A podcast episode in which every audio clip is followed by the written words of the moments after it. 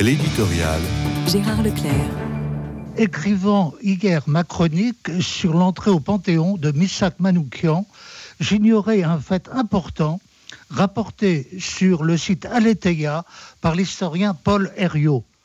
Ce dernier, en effet, a relevé dans le journal de l'abbé Franz Stock le compte-rendu de l'exécution des condamnés du 21 février 1944 à laquelle il avait assisté comme aumônier. Je cite le texte. 25 exécutions. Les principaux coupables faisaient déjà l'objet de propagande. Huit jours auparavant étaient 26 au total, dont un protestant accompagné par le pasteur Damrat, la plupart juifs étrangers. Les trois premiers faisaient partie d'une autre affaire. Les 22 suivants, à leur tête, Manoukian Misak, qui s'est confessé et a communié.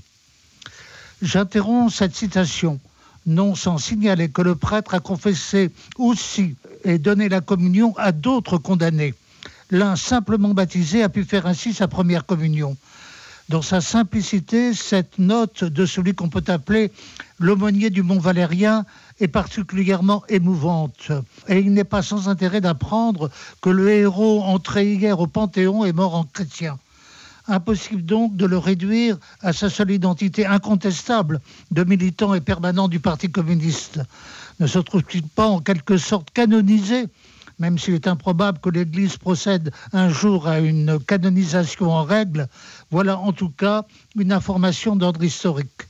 Voilà aussi l'occasion de revenir sur la personnalité de l'abbé Franz Stock, ce prêtre allemand qui accompagna au poteau d'exécution des centaines de condamnés le premier d'entre eux étant Honoré d'Eskendorf, fusillé le 24 août 1941 en ce même mont valérien.